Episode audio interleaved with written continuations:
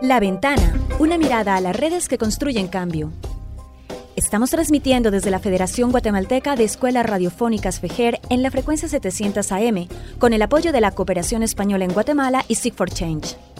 Les damos la bienvenida a La Ventana, un programa que da voz a quienes promueven el cambio social desde la diversidad, tanto en Guatemala como en toda la región centroamericana. Hablamos con personas involucradas en organizaciones nacionales e internacionales y movimientos sociales para conocer sus historias, logros y desafíos, esperando abrir la mirada hacia multiplicidad de experiencias que se desarrollan en los territorios. Yo soy Constanza Kahn. Y yo, Matías Aistrup.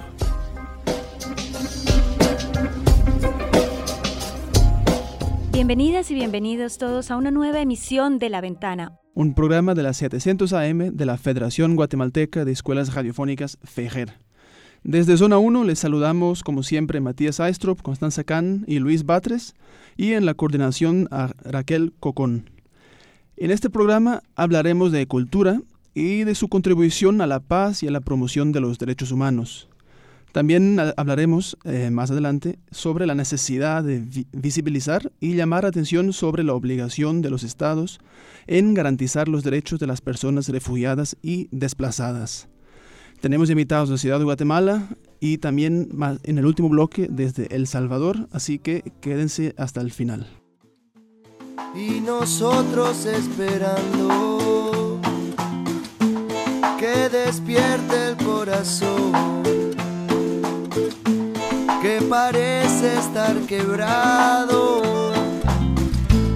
todo el tiempo que pasó no me aleja de tu lado. Cielo de un solo color que me sigue enamorando.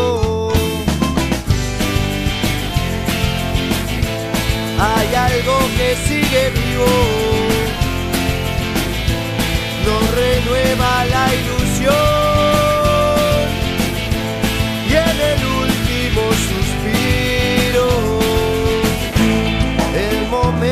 ya llegó.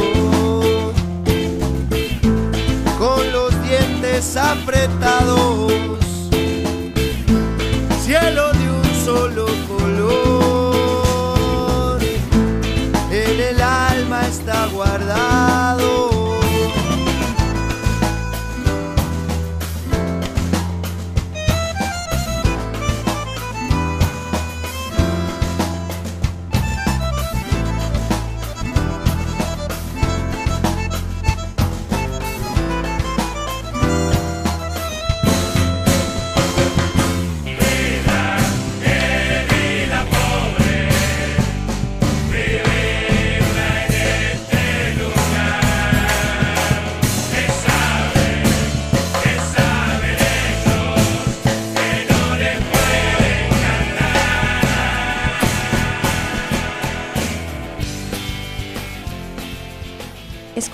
Cielo de un solo color del grupo No te va a gustar.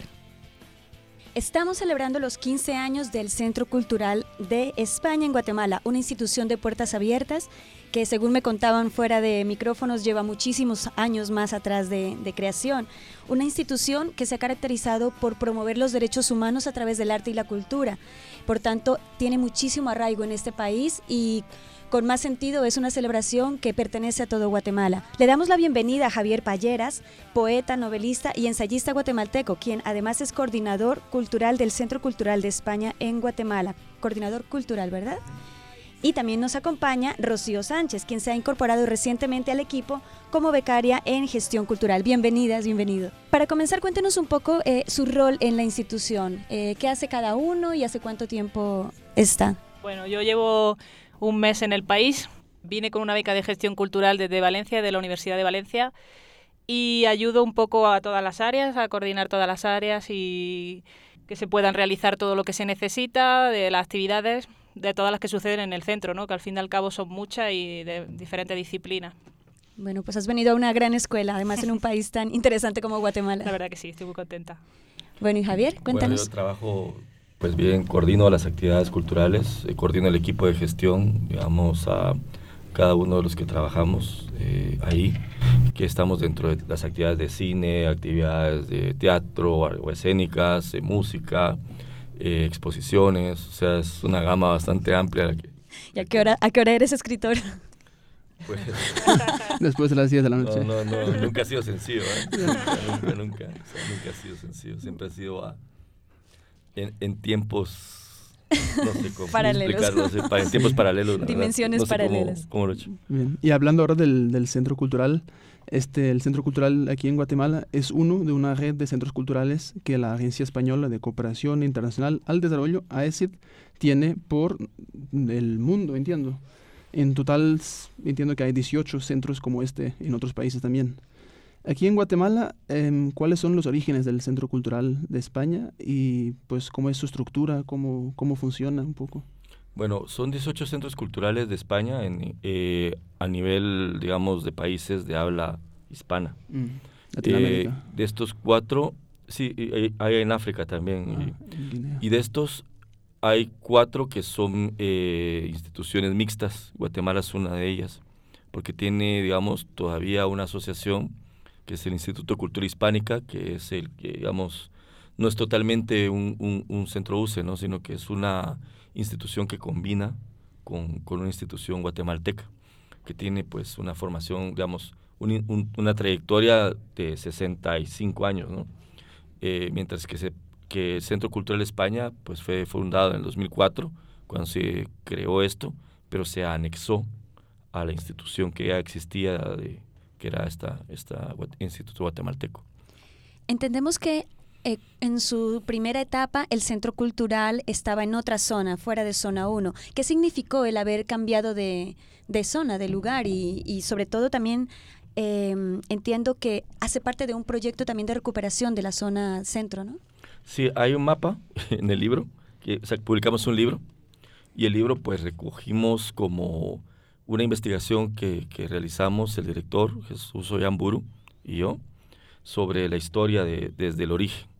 Realmente la, la primera sede que tenemos registrada es en 1956, 55 y está en la tercera avenida 1262, o sea, aquí en la zona 1. Luego se pasa a la 11 calle, también en la zona 1. Luego se pasa a la décima calle, también zona 1 luego se pasa a la Quinta Avenida, zona 1. Hicieron luego toda la tarea. Se pasa en los 80 a, donde está la Plazuela España, enfrente, en las Galerías Españas, esos edificios curvos. Luego se pasa a 4 grados norte y termina en el Cine Lux. ¿Y cuánto tiempo lleva ahora en el Cine Lux? En el Cine Lux está desde el 2012.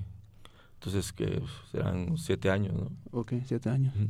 Y mm, hablabas de que, bueno, están integrados con una organización local pero aparte de eso, eh, ¿cuál es la alineación que existe o buscan que haya entre el Centro Cultural Español y la política cultural mm, guatemalteca local? Bueno, ahí eso te da una cierta complejidad, porque obviamente nosotros respondemos a ESID y a los lineamientos también de, de, cooperación exterior, de, cooperación española, que tiene pues eh, muy clara la, la intención de, que de difundir tanto la cultura española localmente como también apoyar y fortalecer a lo interno todas las líneas de, trabajo y de apoyo a, redes culturales que se den.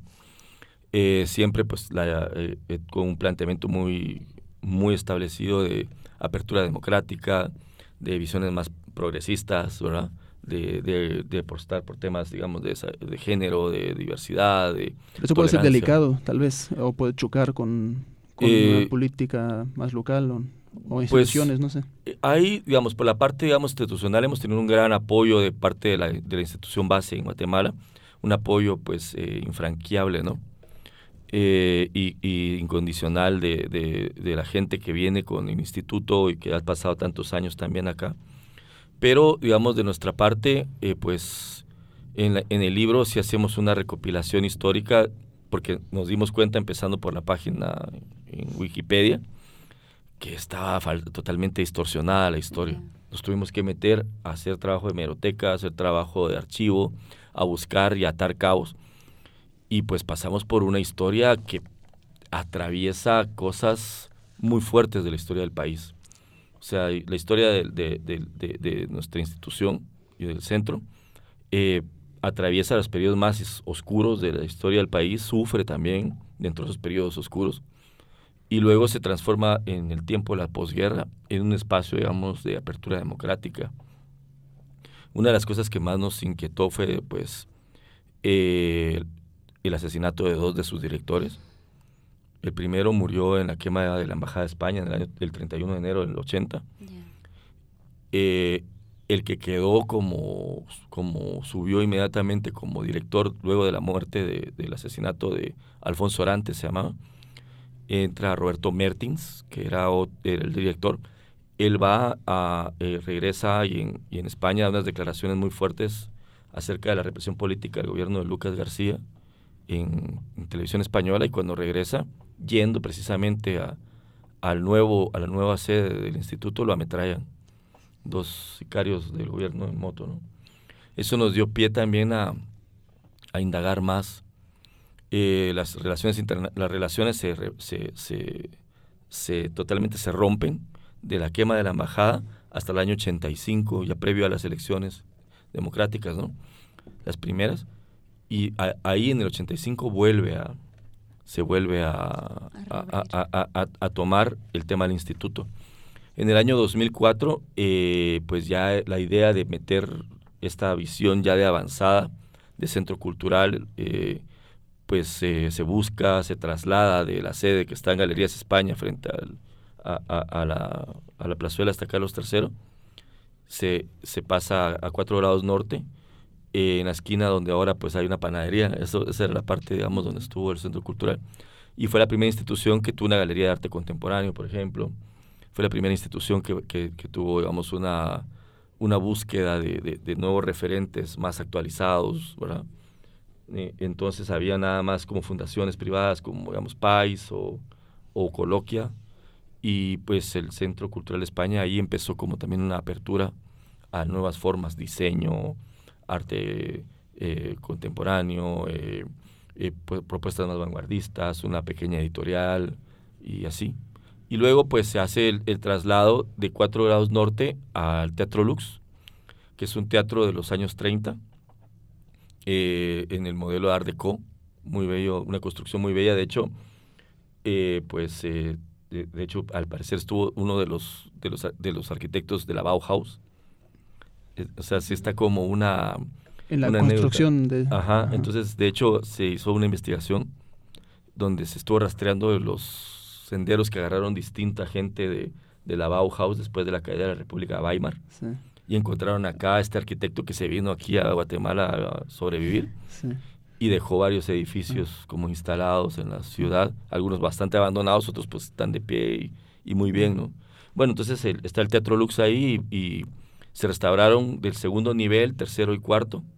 Era un cine en ese entonces, entonces se trató como de, de adaptar para tener los distintos espacios, que son una sala de cine, un auditorio de 156 butacas, una mediateca, biblioteca, un, eh, una galería de tres plantas, eh, un, vivero de, de, economía creativa, que es como un taller de emprendimientos eh, culturales. Y bueno, y dentro de esas actividades que tienen, ¿a qué público se proponen llegar? Um, ¿Tienen un público definido o es todos los guatemaltecos por igual? Creo que el ejercicio de haber, eh, de haber estado en este aniversario, al menos en mi caso, me ha servido como para repensar qué es un centro cultural. Creo que ya la institución cultural como la entendíamos hace 20, no digamos hace 40 años, ha cambiado totalmente.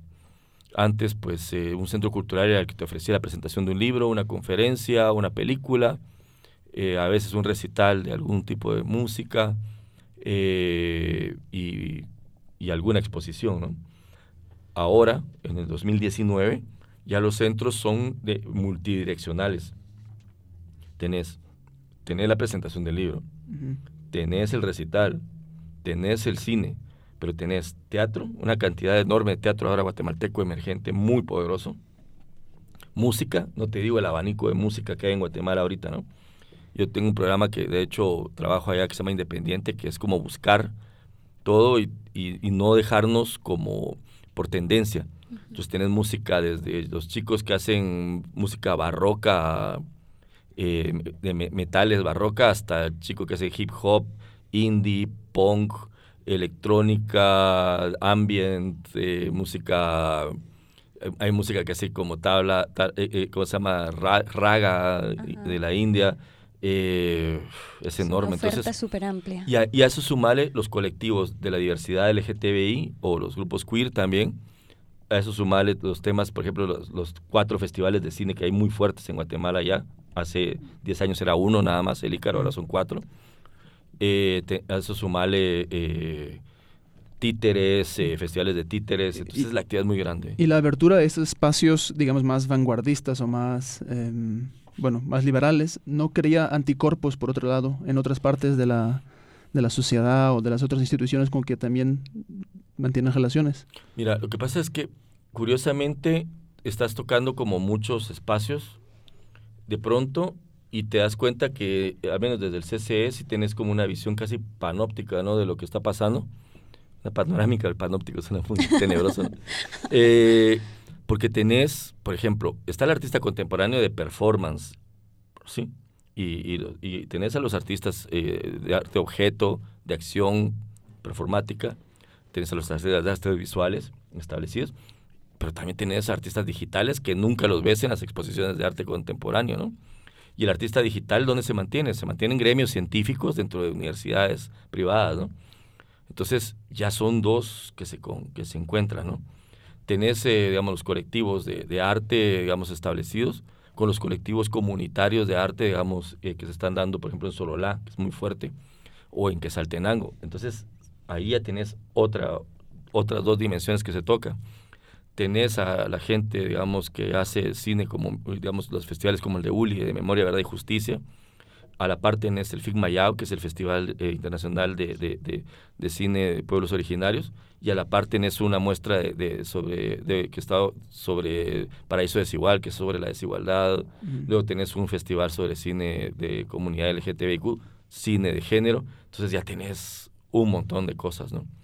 Y así, ya digamos, la cultura, y esto tal vez para un poco concretar la, eh, pregunta, la cultura ya no es lo que pensábamos que era. Okay. La cultura ya traspasa, ya está metida en todo, o está involucrada en todo, dentro de temas ambientales, como también defensa de temas eh, de, de, equidad o de justicia. Eh, ya no es las bellas artes delicadas y resobadas y Una forma de pasar un mensaje también de alguna manera. Sí, yo creo que ya todo traspasa todo. bueno, muy curioso. vamos a una pausa y regresamos en unos minutos. Fíjate que me contaron sobre la difícil situación de los niños y niñas que están viajando con la caravana de migrantes hondureños que va para México y Estados Unidos. ¿Y qué te contaron? Que los niños, niñas y adolescentes que viajan desde Centroamérica caminan muchos días bajo el sol, se deshidratan y a veces se enferman. A la que pena que las autoridades no logren darles lo mínimo para que se queden en su país. Dicen que en México hay más de 2.400 solicitudes de visa por razones humanitarias de niñas y niños hondureños y guatemaltecos. Demandemos a nuestros gobernantes la protección que se merecen las niñas y los niños. Honremos nuestro compromiso por los derechos de la niñez. Proyecto binacional a favor de la niñez migrante Guatemala-Honduras. Las virtudes de cada mujer a lo largo y ancho de la existencia han hecho posible ver la vida desde la complementariedad, la inclusión y el equilibrio, otorgando grandes aportes a la humanidad desde su esfuerzo y sentimiento. Es por ello que debemos honrarnos como seres complementarios y valorar el sacrificio de cada cual, en especial la virtud más grande que es el de dar vida estamos unidas y conscientes de que somos vida y que nuestra participación a nivel comunitario, municipal, departamental es importante, como la de cada ser humano en este planeta. Un mensaje de la Federación Guatemalteca de Escuelas Radiofónicas FEGER y CAFO de Inglaterra.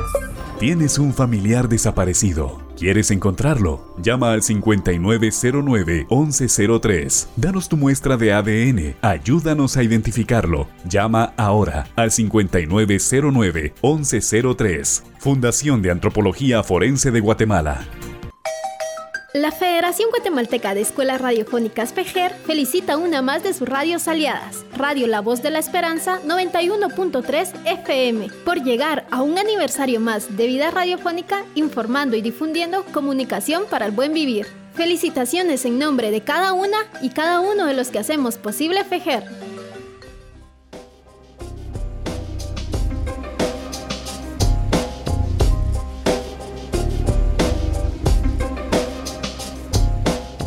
Continuamos en la ventana con Rocío Sánchez y Javier Palleras del Centro Cultural Español en Guatemala. Algo que nos llama la atención nosotros por no ser del país es que hacia afuera, por ejemplo, el tema de, los pueblos indígenas se vende como una bandera turística, pero luego en realidad hacia el interior del país la situación en la que están los pueblos indígenas es bastante preocupante, ¿no? Por ejemplo, en este aspecto, ¿cómo el Centro Cultural abre sus puertas para dar esa visibilidad y para trabajar en temas de derechos humanos de, estos sectores de la población? Creo que es matizado, porque digamos, dentro de los, digamos, de, las diversas comunidades eh, lingüísticas y de, las diversas comunidades em, de pueblos, digamos, de pueblos indígenas, eh, hay cosas también muy avanzadas, ¿no? Creo que el arte vanguardista de este país está ahí. Entonces, tanto porque lo que pasa es que nosotros, eh, pensando occidentalmente, pues yo me incluyo en, esa, en eso. Eh, pensamos que el modelo, digamos, de desarrollo eh, que, representa una comunidad indígena no es el modelo de desarrollo que esperaríamos nosotros como occidentales. Sin embargo, la organización comunitaria es fuerte. La visión también de, un liderazgo comunitario compartido, no un caciquismo, ni es también bastante fuerte. Creo que lo que se está dando ahorita es una especie de crack, o sea, de, ruptura en la que, eh, digamos, intelectuales eh, mayas, eh, artistas mayas, están manifestando su propia expresión y su propia forma de ver el mundo. Lo podemos ver incluso hasta políticamente. Eso genera ya una especie de, posibilidad futura.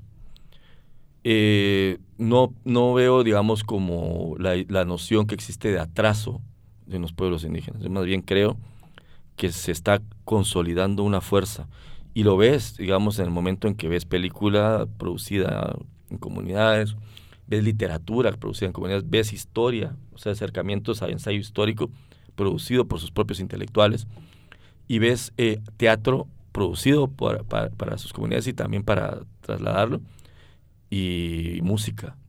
Entonces, como obviamente los hilos históricos de la comunidad están, están rotos en, en la parte, digamos, de evidencia eh, documental de los procesos, pero queda el registro oral y el registro tradicional, lo que llamaría Gramsci lo, lo, real, la cultura verdadera, ¿no? Lo popular, lo popular verdadero, le decía Gramsci Entonces, esa, esa transmisión se está haciendo evidente y cada vez lo ves eh, abanderado por mujeres, casi todas, mujeres intelectuales, eh, que, que, de verdad son muy pesadas en temas de historia, de conocimiento, de conocimiento tanto al interno como también conocimiento del otro, ¿no? O sea, y te digo, creo que es un, es un momento clave en el cual, digamos, el pensamiento eh, construido desde esa parte del pensamiento maya se está consolidando.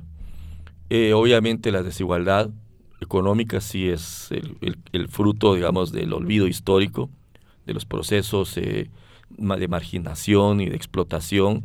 Y sobre todo una de las cosas más terribles que creo que es más que evidente es que obviamente pues ya la, todo lo que significaba el sistema económico mundial a partir de la usura y de la especulación se está rompiendo. Entonces los modelos de, para solventar la riqueza de un país son sus recursos naturales. Y la mayor parte de los recursos naturales están en manos de las comunidades indígenas. Javier, una pregunta ahí, porque uno siempre asocia la, la, producción artística, cultural y la difusión a centros urbanos. Sin embargo, lo que tú estás hablando, estás hablando también de que existe esta, este dinamismo, esta producción de cultura popular o de cultura también en las zonas rurales. Entonces te quería preguntar cuáles son, o si hay en Guatemala vínculos entre lo que se produce y lo que a nivel de cultura de expresión en las ciudades y en las zonas rurales y, cómo se trabaja para fortalecer o crear ese, ese vínculo, esa comunicación.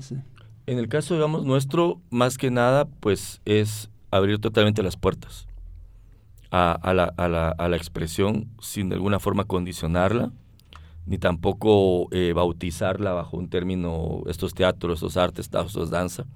Creo que, digamos, estas comunidades no necesitan que nosotros vengamos y digamos que esas artes simplemente puede ser una ceremonia ceremonial, puede ser una expresión espiritual, eh, lo que para nosotros es arte a secas, ¿verdad? Y comercialmente establecido, para una comunidad, para un artista de Sutujil, puede ser algo sagrado, ¿verdad? Y, y entonces no nos, digamos, no nos correspondería como determinarlo como Semana de Arte Indígena, como se hacía en el pasado, sino que simplemente mostrarlo tal como es y ceder el espacio a eso, ¿no? Bueno, eh, ¿cómo motivan ustedes a los jóvenes a participar en estos espacios, tanto en la asistencia de los eventos, en la como en la gestión misma y en la promoción de la cultura? ¿Cómo se motivan a los jóvenes? Eh, Bueno, eh, llevas un mes y me imagino que bueno es muy poco para todavía comprender el país. Exacto, todavía no comprende muy bien los procesos sociales, pero entiendo que a través de la oferta y la programación, ¿no? Por ejemplo, se hacen diferentes ciclos de cine en los que se tratan diferentes temas de medio ambiente. Ahora, por ejemplo, en julio tenemos un ciclo de cine de afrodescendientes. Em, entonces se trata de tocar muchos temas diversos para, para atraer a la gente. También se hacen conciertos, se hacen conferencias. Eh, se dan talleres de emprendimiento creativo, eh, talleres digitales de cómo hacer que la gente emprenda sus propios negocios y esto incluye mucho a mucha gente joven ¿no? que quiere desarrollarse y emprender. Y, y, entonces yo diría que sí, que a través principalmente de la programación se intenta desde el centro que se toquen un poco todos los públicos, atraer a todos los públicos, pero, pero yo creo que es bastante inclusivo la programación. En lo poco que yo podía observar, el poco tiempo que llevo. Y de eso poco que has podido observar, ¿qué temas en común eh, hay, por ejemplo, entre la industria cultural en España y la industria cultural aquí en Guatemala? Eh, pues eh, no sé si te refieres a, a, nivel de programación. Yo no he trabajado en otro centro cultural, o sea, para mí es una experiencia que está siendo súper genuina porque me está haciendo ver muchos diversos disciplinas, sectores al, al mismo tiempo. Y no te podría comparar eh, si se está haciendo aquí. Yo aquí lo que veo que se está tratando de, de, ayudar mucho y de emancipar al sistema de aquí creativo y cultural y se le da mucha salida y mucho apoyo desde el centro. En, en, España no te sabría decir ahora mismo qué temas se están tratando, dado que no tengo una experiencia así como, como esta. Yeah. Pero es mi impresión de aquí, de, de este centro. Ah, entonces, y hablando un poco de la programación que ustedes tienen, coméntenos, ahora que están celebrando este eh, aniversario, sí. ¿cuál es la programación en, en, bueno, en honor al, a la fecha? Al... Eh, tuvimos la programación la semana pasada y fue un, una inauguración con un libro, el libro que eh, trataba de retratar pasado, presente y futuro de lo que se espera del centro Tuvimos conciertos, eh, varios conciertos, tuvimos eh, talleres, películas, un ciclo de cine español que fue escogido por películas por diferentes antiguos directores que fueron del centro y ellos escogieron como su película favorita, hicimos un ciclo de cine español y entre varias actividades más y esa fue la semana de conmemoración, ¿no? Básicamente. Lamentablemente se nos agotó el tiempo. Aquí con Rocío y Javier pudiéramos pasar toda una tarde completa, que luego, bueno, ya nos tomaremos unos vinitos para seguir celebrando. Por supuesto. Sí, muchísimas gracias, Javier. Muchísimas gracias, Rocío. Gracias Esta es su casa cuando deseen. Estamos siempre abiertos también, así como ustedes son un lugar de puertas abiertas. Y feliz cumpleaños. Sí, feliz cumpleaños. Muchísimas gracias. gracias. gracias a ustedes. Vamos a una pausa y regresamos en breve. La Federación Guatemalteca de Escuelas Radiofónicas PEJER felicita a una más de sus radios afiliadas, La Voz de Colomba 99.1 FM, por llegar a un aniversario más de vida radiofónica informando y difundiendo comunicación para el buen vivir. Felicitaciones en nombre de cada una y cada uno de los que hacemos posible FEJER.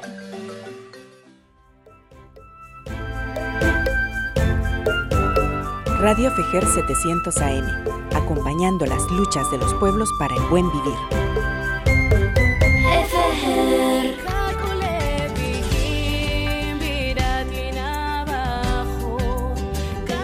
Miedo, yo lucho contigo.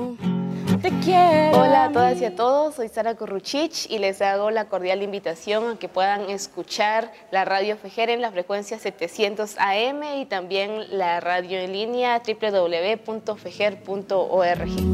No he tenido siempre esta sonrisa, pero sé de dónde viene la esperanza. Trato de entender lo que he vivido mirando a los ojos de quien habla.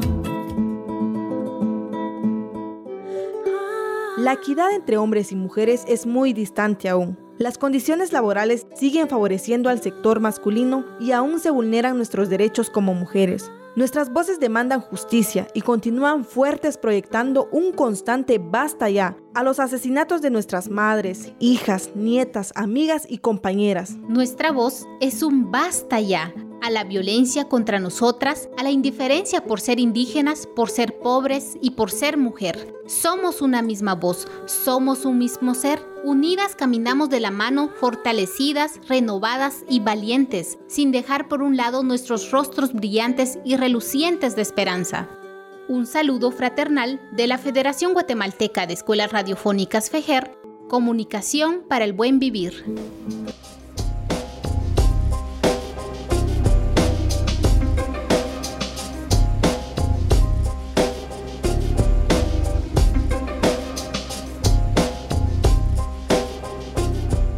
Bienvenidos de regreso a la ventana. Regresamos con un nuevo tema y justamente porque el pasado 20 de junio se conmemoró el Día Mundial del Refugiado, una fecha que no queríamos dejar pasar por alto. Para tener unos, unos datos, em, a fines de 2018 había en el mundo 70.8 em, millones de personas desplazadas, o sea, que se han visto obligadas a huir de sus hogares y de estas 25.9 millones son refugiados, de los cuales más de la mitad son niños y, niñas. Desde el 2016, ACNUR lanzó una campaña eh, que se llama Con los refugiados, que pretende recordar a los estados las obligaciones que tenemos de garantizar la vida, la integridad y la protección de los derechos de estas personas y reconocer su contribución a las sociedades que los acogen. En la ventana también estamos con los refugiados y hemos invitado a Eric Maldonado, director del programa jurídico de la organización Refugio de la Niñez de Guatemala. Bienvenido Eric y muchas gracias por estar aquí. Gracias, el gusto es mío de felicitarlos a ustedes por esta, eh, este programa que estamos eh, desarrollando el día de hoy y con mucho gusto podemos hablar de la dinámica del refugiado en el caso de Guatemala. Eric, en Centroamérica estamos más familiarizados con el fenómeno de las migraciones, pero al parecer este concepto invisibiliza otras dinámicas, otras situaciones que también se presentan, como son los desplazamientos internos y las personas que están en busca de asilo, de refugio. ¿Cuál es ese panorama en Guatemala en torno a este tema? Sí, debemos recordar que los refugiados son migrantes con una situación de necesidad inmediata de protección especial efectivamente Guatemala tiene un largo historial en materia de refugio, tanto eh, durante el conflicto armado interno eh, como en años posteriores a 1996. Eh, para Guatemala el tema de refugio es particularmente especial. Recordemos que en algún momento histórico no menos de 800 mil guatemaltecos estuvieron refugiados en el sur de México, producto de la represión institucionalizada por parte del Estado de Guatemala entonces es un día que tiene un significado, significado que es mayor, porque Guatemala es un país expulsor de migrantes y a la vez también se ha constituido un país que debido a la persecución de la cual, con temor fundado, eh, un número voluminoso de personas son víctimas, es un país en el cual, del cual emigran potenciales refugiados, pero también a la vez es un país de tránsito y destino.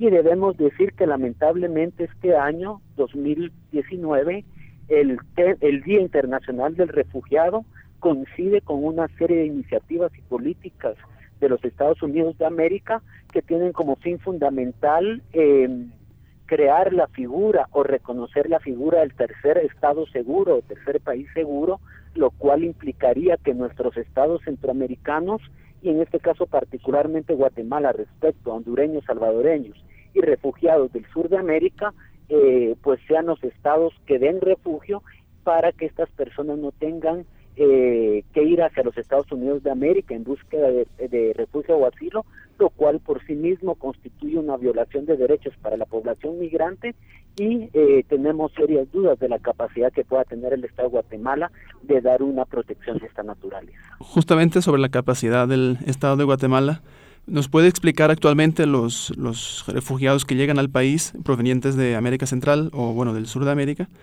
eh, América del Sur? ¿con qué se encuentran al llegar a Guatemala? ¿El Estado puede dar garantías a esta gente mm, refugiada? El Estado de Guatemala está en una especie de periodo de transición eh, que ha permitido la entrada en vigor de un nuevo código de migración y la transición de una institucionalidad eh, ya colapsada, que era la Dirección General de Migración, al Instituto Nacional de Migración. Hay que decirlo, hoy el Estado de Guatemala no cuenta con la capacidad suficiente para eh, ser un Estado seguro en materia de refugio. Las principales eh, solicitudes que se hacen es de centroamericanos de principalmente nacionalidad hondureña, salvadoreña y nicaragüense. La situación eh, política tensa que se vive en, en Nicaragua ha provocado que aumente el número de migrantes que buscan un destino definitivo o a Guatemala como un país de tránsito, sin perjuicio de las dinámicas de Honduras y El Salvador, cuyo fenómeno socioeconómico es muy parecido al de Guatemala. Y efectivamente en el año 2018 Guatemala, pues eh, por su ubicación geográfica, recibió a un elevado número de hondureños, producto de las famosas caravanas de los migrantes.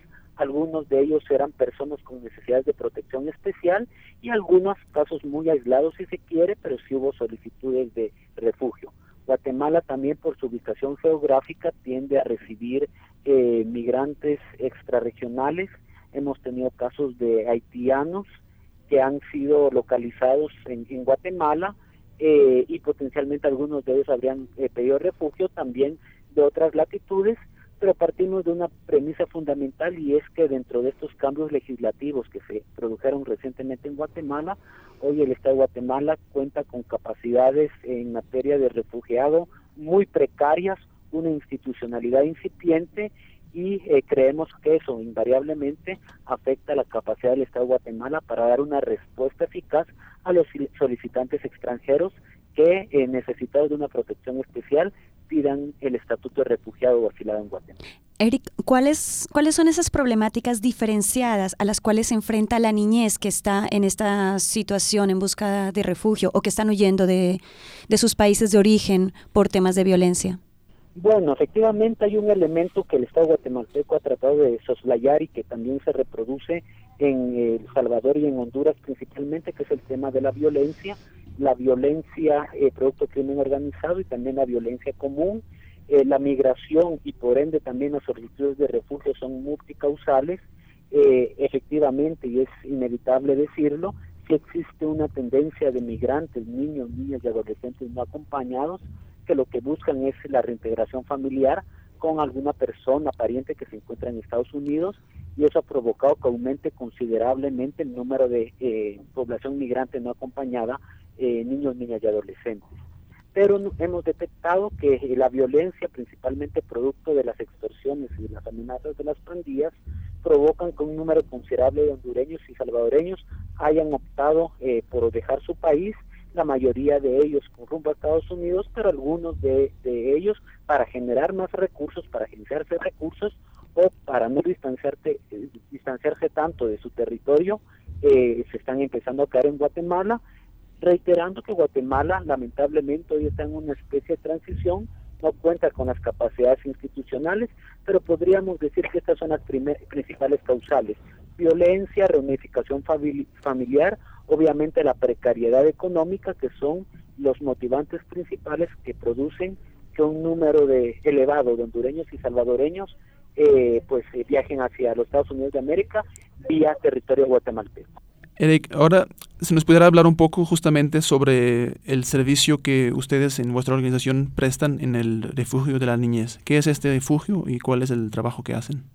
Sí, efectivamente, desde el año 2016 el refugio de la niñez, viendo la precariedad estatal y la falta de un albergue público eh, que atienda a niñez migrante no acompañada o cualquier otra niñez migrante necesitada de protección especial, eh, tomó la decisión con el invaluable apoyo del Alto Comisionado de Naciones Unidas para los Refugiados eh, para la creación y el establecimiento de un centro de protección especial eh, de nombre Raíces de Amor, que está ubicado en Ciudad de Guatemala y que está precisamente destinado para protección de población migrante no acompañada. Hemos tenido casos de migrantes, principalmente hondureñas y salvadoreñas, en menor medida nicaragüenses, también nos hemos tenido en el caso de, de eh, algunos casos aislados mexicanos. ¿Y, la gente que se queda, por lo general se quedan de paso unos días o es un sitio en que en que la gente que, pues que es, que es acogida se queda durante más tiempo? Ok, sí, eh, efectivamente eh, todos los niños, niñas y adolescentes que ingresan necesitados de protección especial, muchos de ellos migrantes no acompañados que ingresan a el, eh, programa Raíces de Amores a través de una resolución judicial. Muchas veces en ese proceso judicial lo que se busca es eh, que el mismo concluya con una orden judicial de repatriación. Sin embargo, el Refugio La Niñez siempre ha procurado que la repatriación de estas eh, víctimas eh, que necesitan una atención especial no se formalice, sino hasta que se hayan garantizado ciertas condiciones para su retorno. Nos preocupa tremendamente que muchas veces el contexto social en el cual ellas retornan, eh, pues son las mismas que abandonaron. entonces, sí, es, efectivamente es por un periodo que no podemos decir que sea altamente prolongado, depende del caso en particular, pero en todo caso el fin fundamental es eh, proponer o promover una eh, reintegración segura eh, y una repatriación segura hacia su país de origen. Y en el camino nos hemos encontrado con diversos casos de víctimas de trata de personas, víctimas de tráfico irregular de migrantes, casos que nos han llevado a darles una atención especializada aplicar los protocolos. Pero reitero, lamentablemente al día de hoy el Estado de Guatemala no cuenta con un centro especializado de protección especial para población migrante no acompañada o en situación de protección especial y es eh, gracias al apoyo de ACNUR que Refugio la Niñez ha logrado eh, establecer y abrir este primer centro que creo viene en un alto porcentaje a cumplir una necesidad que cada vez es más eh, latente, cada vez es más elocuente a raíz de la crisis humanitaria de los años 2014-2015 se estima que eh, fueron aproximadamente eh, 60 mil guatemaltecos, hondureños y salvadoreños menores de 18 años no acompañados, quienes fueron ubicados en zona fronteriza entre México y Estados Unidos, y este número posiblemente se mantenga. Eh, de una u otra manera, la población migrante que pasa por Guatemala está en una situación de alta vulnerabilidad y es donde Refugio La Niñez ha entrado a habilitar este centro especial Raíces de Amor con el fin de garantizar la protección de derechos de la población migrante y sobre todo promover eh, eh, devoluciones o repatriaciones ágiles, pero sobre todo que prioricen los derechos humanos de las víctimas. Bueno, Eric, muchas gracias por tu participación en La Ventana y por explicarnos sobre vuestro trabajo y ayudarnos un poco a, entender la situación de los refugiados en Centroamérica. Y les deseamos éxitos desde La Ventana. Claro que sí, mil gracias y estamos a las órdenes. Qué gusto en saludarles a ustedes y a todos los radioescuchas. Gracias. Vamos a una pausa y volvemos enseguida. Era una noche como otras, en alguna de las diversas comunidades rurales que cohabitamos este hermoso planeta. No, no, ¡No! Ah, solo fue una pesadilla. Pero ¿Podría suceder realmente? Ayúdame, mamá, por favor. Dime, hija, ¿qué pasa? ¿Qué tienes? Mamá, tuve una pesadilla terrible. ¿Qué fue lo que soñaste, Cal? Mamá, soñé que nuestra casa común se destruía por completo. Casa común. ¿A qué te refieres? Sí, mamá. Me lo dijeron en el sueño. La casa común es nuestra madre tierra, a la que le estamos causando mucho daño por el uso irresponsable y el abuso de los bienes naturales que produce para sus hijas e hijos. Tranquilízate, hija. Entiendo tu preocupación y no debes sentirte mal. Sé que le hacemos mucho daño a nuestra hermana la Madre Tierra. Conversaremos con los miembros de la comunidad para determinar acciones para el cuidado de nuestra casa común y todo lo que en ella habita. Todas y todos colaboraremos. Así como la familia de ICAL, también puedes organizarte junto a las autoridades de tu comunidad e iniciar una campaña de sensibilización con los miembros de tu comunidad acerca del cuidado que necesita nuestra casa común o madre tierra para evitar catástrofes y preservar la vida una producción de la Federación Guatemalteca de Escuelas Radiofónicas FEJER y ALER, con el apoyo de esta emisora. Tienes un familiar desaparecido. ¿Quieres encontrarlo? Llama al 5909-1103. Danos tu muestra de ADN. Ayúdanos a identificarlo. Llama ahora al 5909-1103. Fundación de Antropología Forense de Guatemala. Los pasos con los que la juventud avanza actualmente son pasos muy estables. Su caminar ha avanzado desde la organización hacia su empoderamiento y la propuesta de evolucionar de los discursos a las acciones. De la organización, de la conciencia y de la indignación nace la esperanza, y es ella la que nos impulsa a seguir caminando complementariamente, avanzando en igualdad, compartiendo y aportando a la construcción del buen vivir. Un mensaje de la Federación Guatemalteca de Escuelas Radiofónicas FEGER y CAFOS de Inglaterra.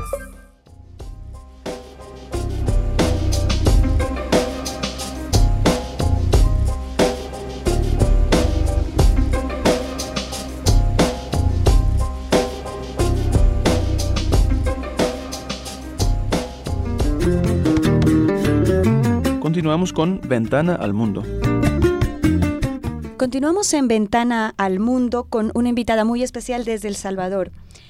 Resulta que en este mes de junio fue inaugurado el Centro Cultural y Convivencia Ciudadana en el municipio de Suchitoto, en el departamento de Cuscatlán, en El Salvador.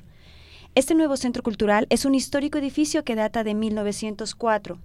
En, 1900, en, el 2018 inició la rehabilitación de esta antigua infraestructura y se hizo una construcción de cinco nuevos salones para convertirlo en un espacio cultural donde se impartirán clases de música, danza y pintura. Para hablarnos de este tema, tenemos en línea a Pedrina Rivera, la alcaldesa de Suchitoto en El Salvador. Bienvenida, Pedrina. Un gusto tenerte aquí en nuestro programa. Eh, buenas tardes, un saludo a quienes nos escuchan desde el Salvador, un país hermano de, Guatemala. Gracias por darnos la oportunidad de eh, dar a conocer un territorio en El Salvador que se llama Suchitoto, eh, un territorio luchador. Suchitoto fue escenario de la guerra civil de la década de los 80. La población del área rural tuvo que emigrar, fue a refugios en Honduras, Mesa Grande, Nicaragua, El Salvador y es hasta 1987 que la población inicia y pues es una población muy valiente, capaz. Hemos iniciado desde finales de la década de los 80 eh, procesos de reconstrucción y Suchitoto es un municipio con niveles de reconocimiento, con niveles de desarrollo integral construido gracias al aporte, al rol protagónico que juegan nuestros ciudadanos y ciudadanas. En efecto, eh, recientemente, gracias a la cooperación eh, andaluza, inauguramos un proyecto de impacto, un proyecto que está en el listado de necesidades más sentidas de la, de la población. El Centro Cultural y Convivencia es un espacio para los jóvenes, para las mujeres, para los adultos hace muchos años en este espacio o edificio lo que funcionaba era el rastro y eh, producto de la guerra quedó un tiempo eh, en abandono. ¿Qué representa la apertura de este nuevo espacio para el municipio, que es uno de los de mayor afluencia de turismo en el país? El municipio de Suchitoto es un destino eh, turístico, recibimos turistas internacionales de diferentes países del mundo y el contar con este espacio cultural y de, y de convivencia pues viene a enriquecer la oferta turística innovadora que este territorio tiene. En este eh, eh, centro cultural vamos a impartir este clase de, música, de danza, de pintura. Todos estos talleres eh, son para jóvenes. Ustedes conocen las problemáticas sociales que tiene El Salvador. Entonces, con estos programas de atención a los jóvenes contribuimos a la prevención de, la violencia en nuestro municipio. Así que, eh, aparte de todos estos talleres culturales, artísticos que vamos a desarrollar, también es el espacio de encuentro de la ciudadanía. Suchitoto tiene mucha organización, la ciudadanía de Suchitoto participa y no contábamos con esos espacios para conferencias, eh, para que la población pueda hacer asambleas, reuniones y decidir cómo quiere que, su territorio, que su municipio se siga desarrollando, pues también lo ponemos a disposición de algunos actores locales, de algunas instituciones para poder desarrollar foros, conferencias hasta internacionales, así que es un espacio, un edificio muy, muy lindo. Eh, su salón principal está, eh, fue un proceso de restauración el que se hizo, ya que eh, pues sus paredes son de, de adobe, la arquitectura del municipio de Suchitoto es así, todos nuestros inmuebles eh, donde habitan las familias de Suchitoto son de, de adobe, tenemos un decreto legislativo, así que también como municipio, como gobierno local, eh, somos ejemplo al haber restaurado ese edificio, eh, dejando los mismos materiales con los que fue este construido y pues muchísimas gracias, se lo hemos expresado a la cooperación eh, a a la cooperación andaluza, por todo el aporte que ha brindado para Suchitoto y ahora pues con esta inversión de más de 500 eh, mil dólares Pedrina, em, disculpe, entonces entiendo que también la construcción de, este centro es también una forma de, recuperar y preservar los edificios históricos en, en Suchitoto. Pero lo quería también preguntar en lo que fue la construcción o la ideación de este proyecto, ¿cuáles fueron las organizaciones que participaron y que se vincularon al proceso? Usted mencionó la cooperación andaluza, pero aparte de eso han estado también otras organizaciones sociales de Suchitoto o del sector de educación o bueno, del Estado salvadoreño o más allá que solo la municipalidad. ¿Quiénes fueron estos actores que participaron en el proyecto? Bueno, eh, estamos participando eh, gobierno local, eh, la cooperación, Suchitoto se ha caracterizado por, por este eh, tener cooperación internacional.